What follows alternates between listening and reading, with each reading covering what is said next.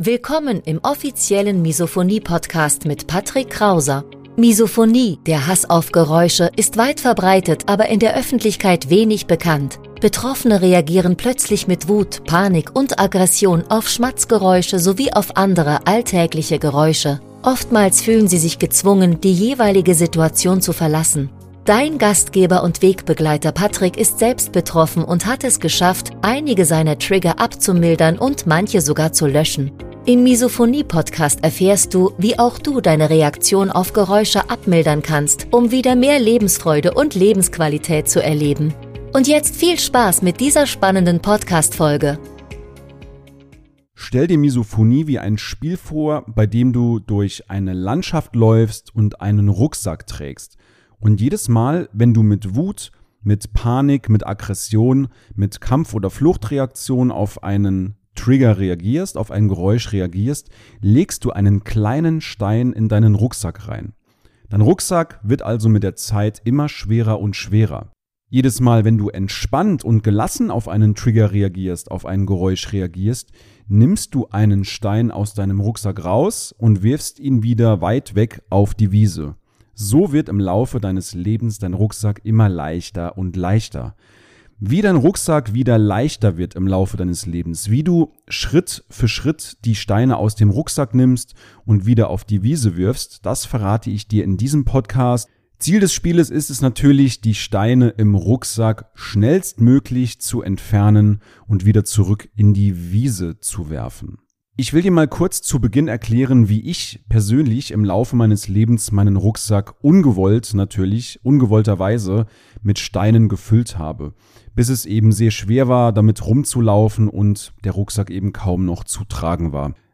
Diese Geschichte erwähne ich immer wieder und zwar die typische Szene am Essenstisch. Mir ging es genauso. Ich habe mit meinen Eltern und mit meiner Schwester habe ich am Essenstisch gesessen. Meine Mutter gegenüber von mir, meine Schwester links von mir und mein Vater rechts von mir.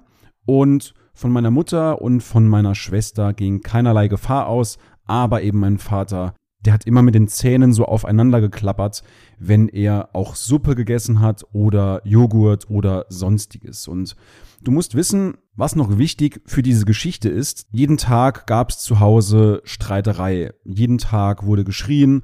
Meine Eltern haben mich angeschrien, sie haben sich gegenseitig angeschrien, sie haben meine Schwester angeschrien.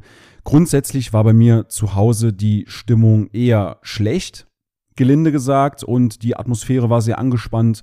Und dann eben in dieser Stimmung, in dieser Atmosphäre, mit dieser Anspannung, mit diesem Stress eben, habe ich dann zu Hause gesessen und musste meinem Vater dabei zuhören, wie er Suppe kaut, zum Beispiel, oder wie er auch andere Mahlzeiten verzehrt und so hat sich bei mir auch dann nach und nach die Misophonie entwickelt. So habe ich eben dann nach und nach meinen Rucksack mit diesen kleinen Steinen gefüllt. Das heißt im Grunde, ich habe die Verbindung hergestellt aus einem Reiz, also aus dem Kauen meines Vaters und der angespannten Atmosphäre, der Wut, der Panik, des Ekels.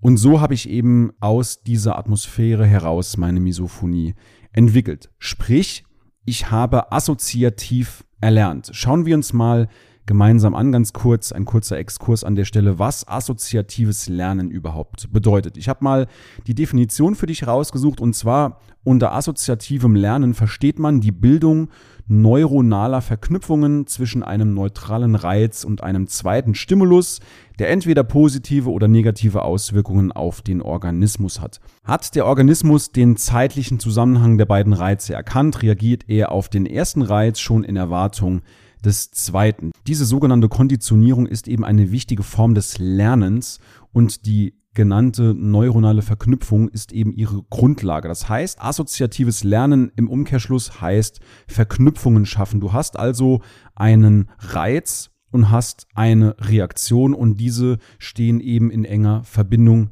miteinander. Du hast auch bestimmt schon mal von dem Pavlovschen Hund gehört, der irgendwann dann Speichelfluss entwickelt hat beim Hören eines Glöckchens, obwohl es gar kein Fressen gab. Kannst dir gerne mal anschauen, gibt es auch eine separate Folge hier auf dem Kanal. Soweit zu dem Exkurs, was assoziatives Lernen bedeutet. Nochmal zusammengefasst, wir haben also Verknüpfungen geschaffen zwischen einem Reiz und einer Reaktion. Einfach gesagt. Und ja, das ging dann eben so weiter bei mir zu Hause. Nochmal zurück zur Geschichte.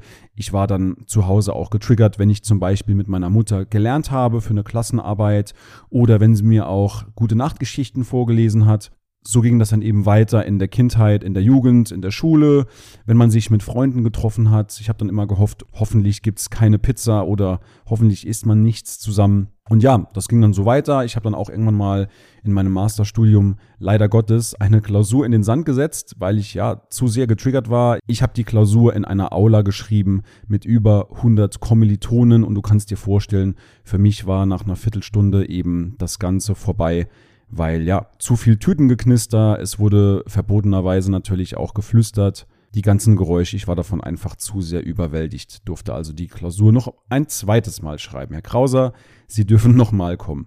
Naja, und dann letzten Endes ging das dann so weiter, ähm, teilweise Streitereien mit meinen Familienmitgliedern, mit meiner Mutter insbesondere, aber auch die Trennung von einer ehemaligen Partnerin.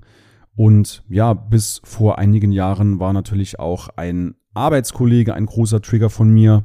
Und ich muss sagen, ich bin damals auch sehr, sehr schlecht damit umgegangen. Auch mit mir persönlich sehr, sehr schlecht umgegangen. Ich hatte viel Stress, habe nie auf mich oder meine Gesundheit geachtet, habe vor mich hergelebt, bis ich dann endlich mal verstanden habe oder entschlossen hatte, bis ich mich entschlossen hatte, was daran zu ändern. Und in der Vergangenheit habe ich eben immer diesen Fehler gemacht. Also ich habe das damals assoziativ erlernt und so hat sich dann meine Misophonie auch immer weiterentwickelt. Das heißt, ich habe immer wieder und immer wieder weitere Steine in den Rucksack gepackt und wenn du Misophoniker bist, auch schon seit Kindheitstagen, dann müssen wir auch sagen, wir sind darin sehr, sehr gut. Also wir sind sehr, sehr gut darin, eben diese Steine in den Rucksack zu packen, weil wir in der Vergangenheit sehr, sehr viele Steine eben gesammelt haben. Und wir haben das eben intuitiv gemacht und so wurde dein Rucksack dann letzten Endes auch immer schwerer und schwerer. Das heißt, wir handeln intuitiv falsch, weil wir es eben so gelernt haben, weil unser Gehirn eben diese Verknüpfungen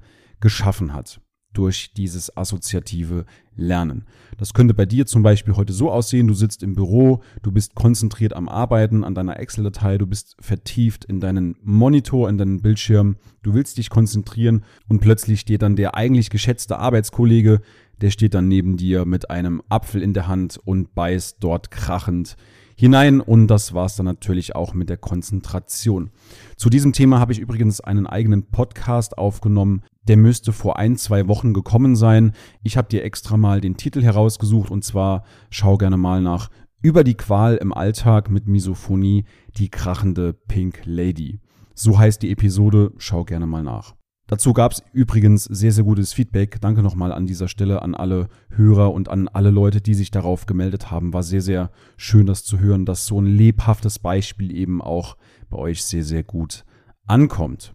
Es könnte konkret bei dir noch so aussehen, dass du zum Beispiel in der aktuellen Partnerschaft, du sitzt zum Beispiel nach dem Büro, nachdem du getriggert wurdest von deinem Arbeitskollegen nach dem Büro, willst du nur noch nach Hause auf die Couch, du willst dich mit deinem Partner gemütlich hinsetzen. Ihr macht eine Folge bei Netflix an und plötzlich steht ein Partner auf und geht zum Süßigkeitenschrank und holt dort eben eine Chipstüte raus und das löst in dir eben schon Unbehagen aus, weil du weißt, okay, jetzt geht das Kauen wieder los, jetzt werde ich wieder getriggert. Oder dein Partner räumt den Geschirrspüler aus und du reagierst eben auf das Klappern des Geschirrs. Oder du sitzt abends auf dem Bett, willst noch was lesen, dein Partner schläft schon und du reagierst auf das Schnarchen oder auf das Atmen deines Partners. Das sind alles, ja, sehr, sehr typische Situationen, die, glaube ich, jeder Misophoniker kennt. Auch ein sehr, sehr schönes Beispiel dafür, dass sich Misophonie eben nicht ausschließlich auf die Schmatzkaugeräusche eines Menschen oder auch eines Tieres natürlich begrenzt. Und du stellst dir jetzt sicher die Frage, wie kann man das denn ändern, dieses assoziativ Erlernte. Das heißt, wir müssen die Misophonie wieder verlernen. Und deshalb gibt es eben dieses Konzept des inhibitorischen Lernens. Inhibitorisch bedeutet abbremsend oder gegensteuernd. Das heißt, du verlernst deine Reaktion beziehungsweise du entkoppelst diese Kombination, diese Verknüpfung aus Reiz und Reaktion. Das ist einfach gesprochen das Gegenteil von assoziativem Lernen, das inhibitorische Lernen. Und wie funktioniert das Ganze?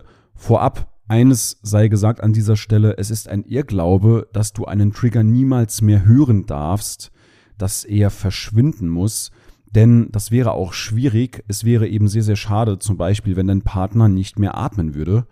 Und du musst dir auch immer bewusst machen, dass Atmen eben eine überlebensfähige Funktion deines Partners ist. Er atmet nicht, um dich zu triggern, sondern er atmet, um eben weiterhin an deiner Seite zu sein als Unterstützung. Das ist ein ganz, ganz wichtiges Mindset an dieser Stelle. Deswegen nimm das gerne auch mal mit, wenn du konkret von diesem Trigger eben belastet wirst. Wie funktioniert das also, dieses inhibitorische Lernen, indem du dich den Geräuschen auf experimentelle Art und Weise mit diesem Mindset, mit Spaß, mit Freude, indem du deinen Geräuschen eben langsam, behutsam, wirklich in Minischritten begegnest. Du dich wirklich sehr, sehr behutsam, sehr, sehr langsam, sehr, sehr kontrolliert auch in einer kontrollierten Atmosphäre annäherst. Und ich sage das so deutlich, weil es eben keine Konfrontation sein darf. Das heißt, du sollst nicht hergehen und das Geräusch auf Gedeih und Verderb so lange anhören, bis du nicht mehr kannst. Diese Konfrontation, die funktioniert sehr, sehr gut bei Phobien, das heißt bei einer Spinnenphobie zum Beispiel oder bei Höhenangst, aber eben Misophonie ist keine Phobie, das heißt Konfrontation, da sind sich alle Wissenschaftler einig, dass Konfrontation die Misophonie eben verschlimmert. Das heißt, der bessere Weg ist, dass du dich eben auf experimentelle Art und Weise, gerne auch mit Spaß, mit Freude, das kann auch Spaß machen, an seiner Misophonie zu arbeiten, dass du eben in mini, mini, mini-Schritten, wie ich immer sage, dass du sehr, sehr kontrolliert und sehr, sehr behutsam, sehr langsam eben an die Geräusche wieder herangehst, wirklich in Mini-Schritten. Und Ziel ist es eben, entspannt zu bleiben, also nicht auf einen Trigger zu reagieren. Und das war eben dann erfolgreich, wenn du nach dem Geräusch nach dem Trigger, auf den du vorher mit Wut, mit Panik, mit Ekel, mit Kampf oder Fluchtreaktion reagiert hast, wenn du eben entspannt geblieben bist. Das heißt, wenn du nachher, nach dem Trigger, nachdem du das Geräusch gehört hast, eben genauso entspannt bist wie vorher. Das ist wichtig. Das ist eben dein Gradmesser. Diese Entspannung nach und vor einem Trigger, die muss eben gleich sein.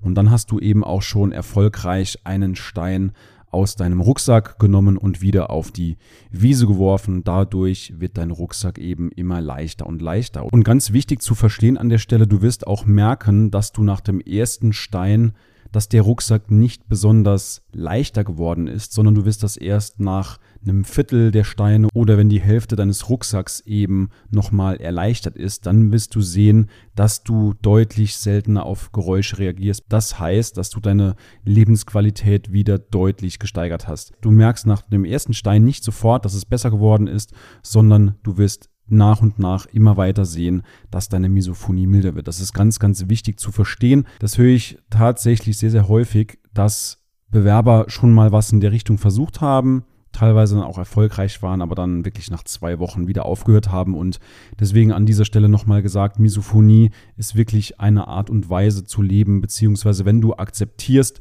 dass Misophonie, wie ich immer sage, ein Way of Life ist, also eine Lebenseinstellung, eine Lebensweise, dann wirst du sehen, dass du im Laufe der Zeit in Zukunft immer, immer besser damit zurechtkommst. Und unserer Erfahrung nach funktioniert das eben nicht nur mit einer einzigen bestimmten Übung, sondern wir fahren mit unseren über 120 Klienten mittlerweile, fahren wir einen sehr, sehr guten ganzheitlichen Ansatz eben gemischt aus Mindset natürlich, also Mindset-Komponente ist für mich persönlich 80 Prozent, 80 Prozent, 90 Prozent der Lösung und der Rest ist eben auch diese Entspannung, Entspannungsmethoden zu trainieren, Meditationen, Atemübungen, aber auch natürlich auch diese Desensibilisierung, das heißt dieses inhibitorische Lernen eben zu erlernen, wie das systematisch und wie das auch konkret Schritt für Schritt funktioniert, wie du deine Steine eben aus dem Rucksack wieder rausnimmst. Und wenn dein Rucksack voll mit Steinen ist momentan, wenn du dich in diesen Beschreibungen wieder siehst und du nicht weißt, wie du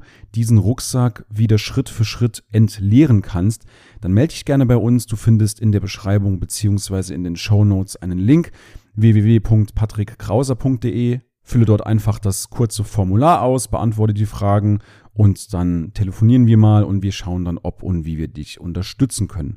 In diesem Sinne, ich hoffe, dir hat diese Podcast-Folge weitergeholfen, dass du jetzt den Unterschied erkennst zwischen assoziativem Lernen und inhibitorischem Lernen. Durch das eine entsteht Misophonie und durch das andere eben, durch dieses inhibitorische Lernen, kannst du die Steine aus deinem Rucksack wieder entfernen. Wenn das spannend für dich klingt, dann melde dich gerne bei uns. Und ansonsten sehen bzw. hören wir uns in der nächsten Episode wieder. Bis dahin, dein Patrick Krauser. Ciao, ciao.